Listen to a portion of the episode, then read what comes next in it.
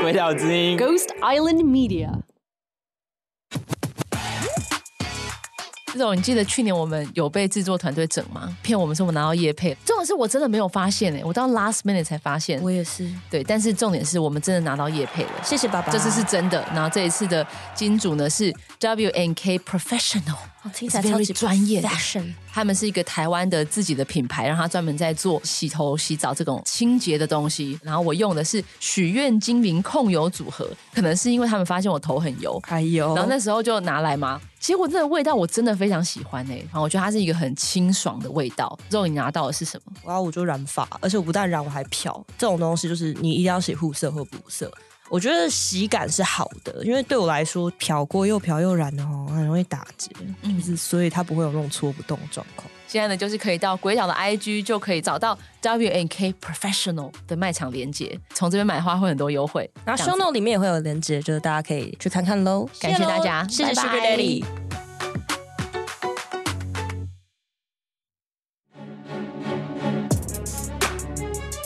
各位要注意了，如果你有使用 CBD 的习惯，你要过境香港，你千万千万千万不要带在身上，因为香港已经不是以前的香港，知道吗？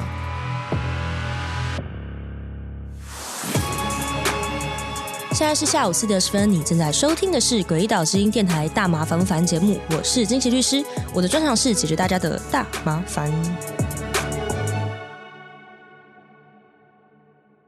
我们迈向第四年了。好，我现在跟人宣布，这四年来我收集非常多大大小小来自四面八方的小礼物。那我决定呢，散播一些欢乐，散播一些爱给我们的听众朋友。所以四周年呢，会有抽奖大礼包，敬请期待。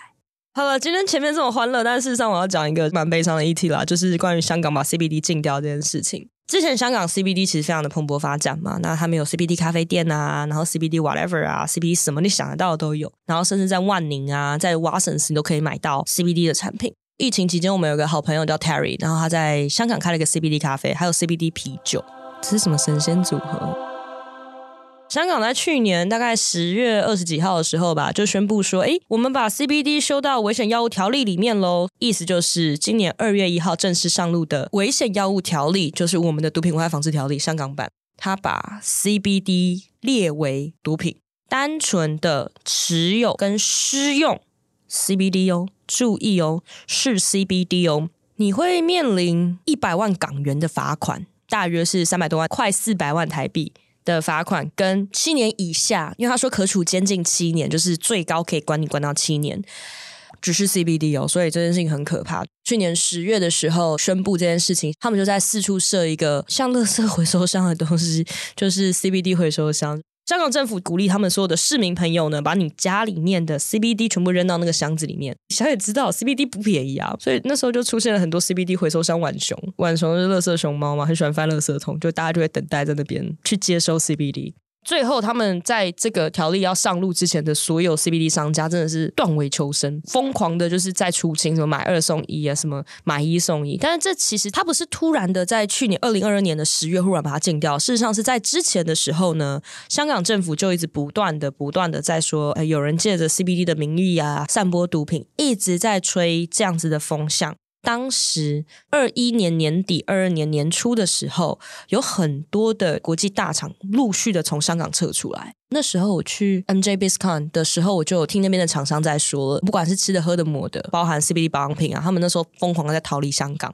大家也知道，纯的 CBD 绝对没有加一点点 THC 的好用。你如果是什么 CBD 比 THC 二比一，你一样不会嗨，但是它的效果绝对比纯的，甚至是广光谱的 CBD 还好用。所以据说就有一些商人啊换包装啊，这都是当时港府的新闻啊。那当时他们就说上下引号不孝商人换标签啊，假借 CBD 的名义卖 THC 啊，导致说什么他们发现市面上三分之一以上的 CBD 产品含有大量的 THC 啊，超标啊，导致什么香港的年轻人深受毒害啊。风向一直这样吹，吹了一年。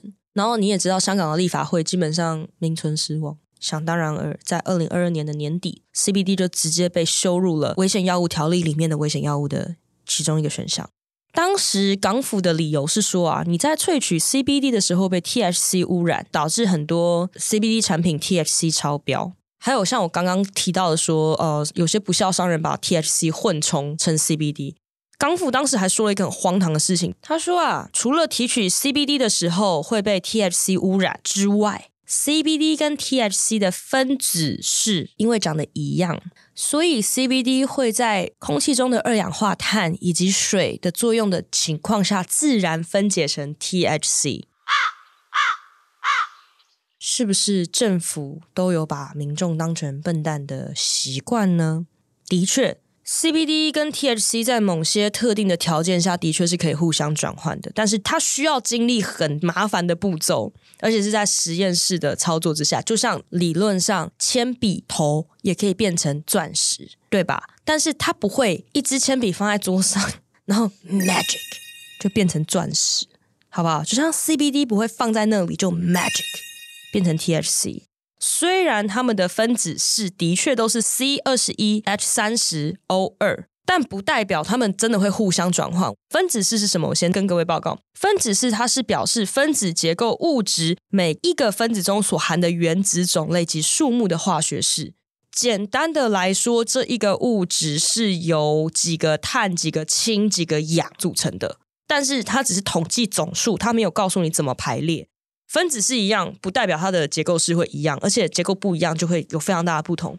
我讲一个比较简单的例子：酒精叫乙醇，它的分子式呢是它有两个碳、六个氢跟一个氧，所以是 C 二 H 六。哦，乙醇呢是两个碳手牵手，两个碳手牵手之后呢再接一个 OH 基，碳有四只手，它每一只手都要接到东西，所以当两个碳手牵手之后，它们剩下的地方就是接氢，最后一只手接了氢氧基。它叫做 C 二 H 五 OH，好，这叫做乙醇，喝下去不会死。甲醚，甲醚是一种醚类，你喝下去会死。甲醚它同样的也是由一个碳、六个氢跟一个氧组成，但是呢，它们的结构就长得不一样。甲醚长什么样子呢？甲醚是两个碳，感情很不好，中间夹了一个氧气，所以甲醚是氧在中间，左手右手各牵了一个碳。这叫做假谜，所以它会长得什么样子呢？它叫做 C H 三 O C H 三。你跟我说这两种同分异构物放在一起，接受二氧化碳以及空气中的水，它们会互相变成对方？你在跟我说笑吗？我还告诉你，我们的 DNA 都是 ATCG 变成的嘞，那你为什么你不会变成我呢？大家冷静点，好不好？这怎么看怎么想都是觉得不合理啊，对吧？香港政府就无视了说分子排列不同。在他们性质不同、适性不同的情况下，他们不会是同样的东西，他们也不会互相突然就变成对方。他们要变成对方是需要非常多外界的力量的，好吗？如果乙醇不会随随便便的变成甲醚的，那 CBD 也不会随随便便的变成 THC，好吗？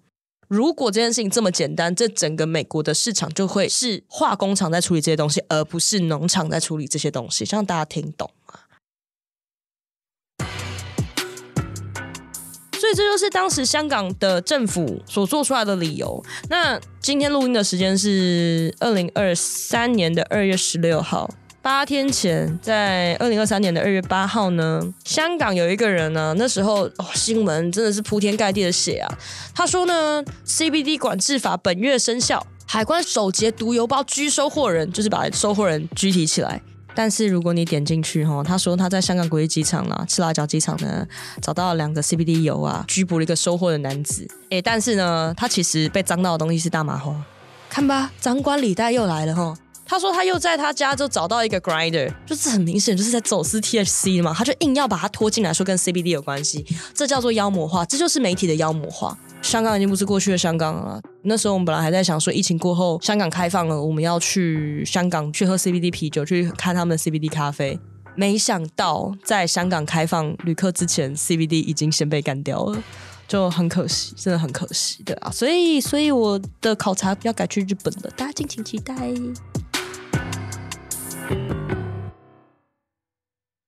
本来很可惜啊，香港从一个 CBD 产品、hemp 产品百花齐放的地方，变成到现在持有跟私用而已，可以最多关到七年了。我跟各位报告一下哦，你在台湾如果用海洛因或是 cocaine，还没这么重哦。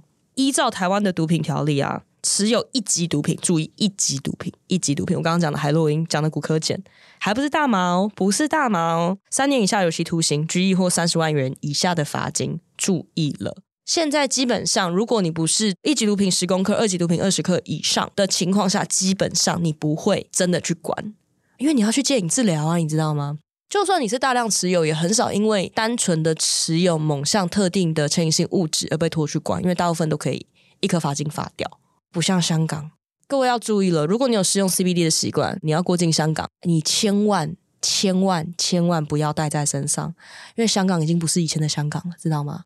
还有一个东西要提醒大家注意哦，很多人，包括我本人，我以前都觉得说那个五一零头的那种加热的笔杆，可以拿来抽 CBD，也可以拿来抽 THC，有些人会拿来抽 Terpin，有些人会拿来抽有含尼古丁的烟油那种加热笔杆，它的加热头其实。是会残留 THC 或 CBD 的。我之前真的想都没想到，直到我有一个客户，他在机场被拦截，因为他那时是例行检查，他知道那个头不能戴，所以他戴加热的笔杆而已。结果海关拿棉花棒去涂加热的那个小小的部位，那个大概只有我小指甲的一半大，那个非常小的一个圆圈圈吧，就验出来变色了，说是 THC，以运输二级毒品的名义把他逮捕起来，而且起诉了。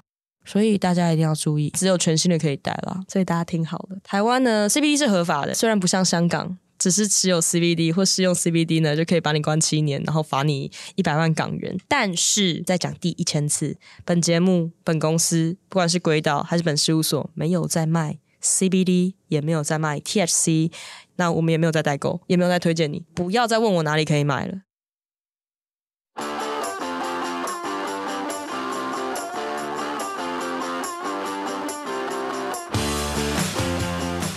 从二零一九年开播到现在，风雨飘摇中可以受到这么多创作者的肯定，我真的觉得很开心。那我表示轨道还有我们这样子一起推动的这个议题有被听到，有更多人关注，这才是最重要的重点呢、我们的泽泽募资还是在进行，一百块不嫌少，一千块不嫌多，这些抖内都是来支持我们把大麻烦不烦做好做满，所以大家拜托拜托，赶快上泽泽参考我们的方案，成为我们的干爹干妈哟。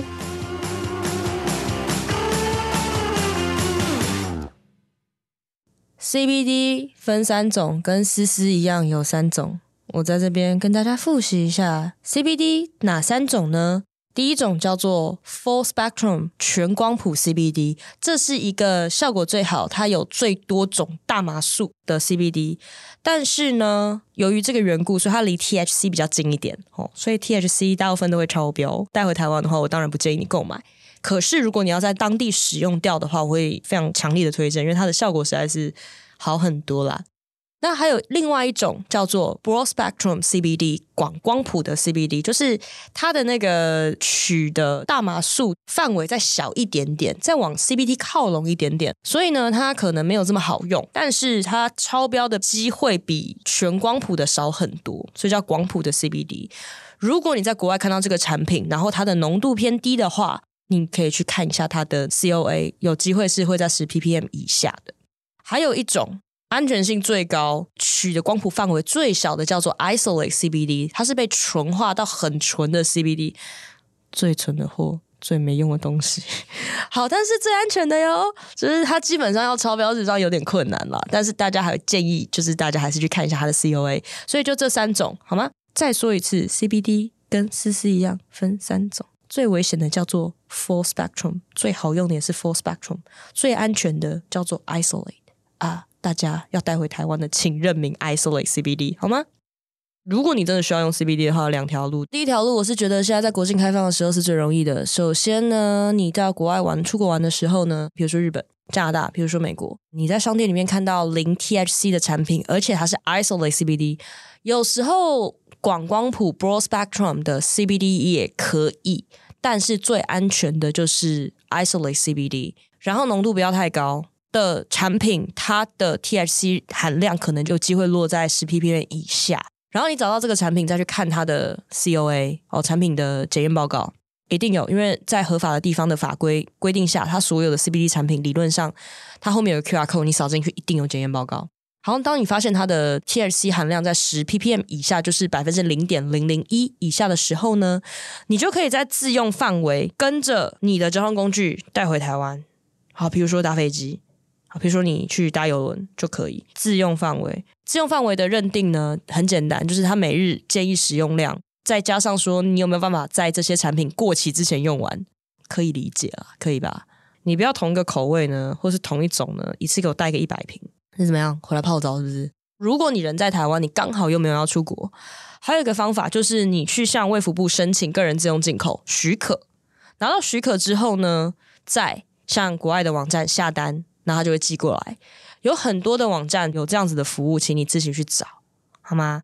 那要注意哦，如果你没有事先申请许可，很有可能会被海关拦下来。有的比较搞不清楚状况的地检署会说，直接不让你补申请，他直接说你是过失输入禁药，罚钱三万块、五万块，有可能会有这个风险，所以大家注意。有时候卫福部会要求你说，在申请个人自用许可的时候，会需要医师的处方啦。但我觉得这个部分其实蛮蛮蛮诡异的，因为 CBD 不是处方药，它是以药品列管而已。That's it。有处方签的情况下，会增加你通过许可的几率。那你就去申请看看，应该会有一些身心科或者是一些家医科，或是来上过我们节目的医师们。诶，如果你不知道是哪几位医师，你就自己去翻好吗？这医师也就这么几位，大家自己去找嘛。有些医师会愿意帮你开立处方签，那在这样子的情况下会是比较容易得到许可。虽然我也是看不懂卫福部了，明明人家就没有要求要处方签，他自己的系统没有要求要处方签，那为什么他突然会要求要处方签，然后还很喜欢给人家不过？关于我跟卫福部之间的爱恨情仇，我觉得我要另外开一集，不然我这一集会讲两个小时。还有人常常问我说：“呃，律师，那我在虾皮或是些拍卖网站上看到的 CBD 可不可以买？”我会跟你说，贩卖 CBD 是不可以的，但如果你买是没有违法的，在台湾是没有违法的。这样知道了吧？这样知道我意思了吧？大概就是这样子，三条路。第一条，出国的时候找到 THC 小于十 ppm 的产品，在自用范围之内带回来可以。第二个，你人在台湾向卫福部申请个人自用许可之后，拿到许可之后再上网订购，从国外进口。第三条路，如果有些人甘冒贩卖禁药的风险卖给你，那你就谢谢他，谢谢他。很多人会想说，哎，不要，他有一些国外的网站啊，然后就说，哎，这个很便宜啊，他有保证收到货，他用这种奇奇怪怪的方法，他可以不通过海关或者是怎么样怎么样。我也是不知道他们怎么办到的，也是很神秘。有时候虽然他们这样子保证丢货全赔干嘛干嘛，但是有时候还是会惹上一些麻烦嘛，大家自己斟酌。那最麻烦的情况就是他寄来的 CBD 是 THC 超标，这时候你是面临的是运输二级毒品，十年以上有期徒刑的重罪。所以我刚刚一直不断的强调十 ppm 这件事情，它换算成百分比叫做零点零零一 percent，好吗？不管你是从国外随着你搭飞机一起带回来，还是你在国外订寄回来，记得十 ppm，不然你真的十年以上有期徒刑。我没有在跟你开玩笑，这样听懂了吗？好啦，我们这一集大概讲到这里，主要是分享香港，我是真的觉得偏悲伤了。大家记得过境香港跟入境香港的时候，千万不要带 CBD，千万不。节目的最后还是想要向各位听众朋友呼吁一下：如果你真的觉得你有身体不舒服啊，你有一些焦虑的问题，有些睡眠的问题，你需要用 CBD 的话，我建议你还是先向专业医师咨询过再处理啦。毕竟你也是因为身体不舒服，所以你才想要去解决这件事情嘛。那不要自己当医生，人家医学院六年七年不是念假的，好吗？不要再来归到这边问哪里可以卖 CBD，归到有没有在代购 CBD，或者是来我事务所的 IG，或者是我的 IG，或者是我的粉专问说周易有没有卖 CBD 了？嗯，真的没有，我真的帮不了你。我刚刚就在帮忙你，各位取得的管道，真讲得这么清楚了，不要伸手牌，OK？好了，节目先到这边，大家拜拜。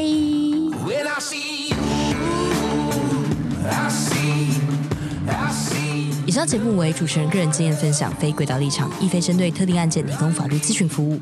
大麻防烦由李金奇律师主持，轨道之音 Team 制作，Dino 剪接混音，Emily Y 物监制，在 Future World 录音。大麻虽有神奇疗效，过度使用还是会让你脑袋。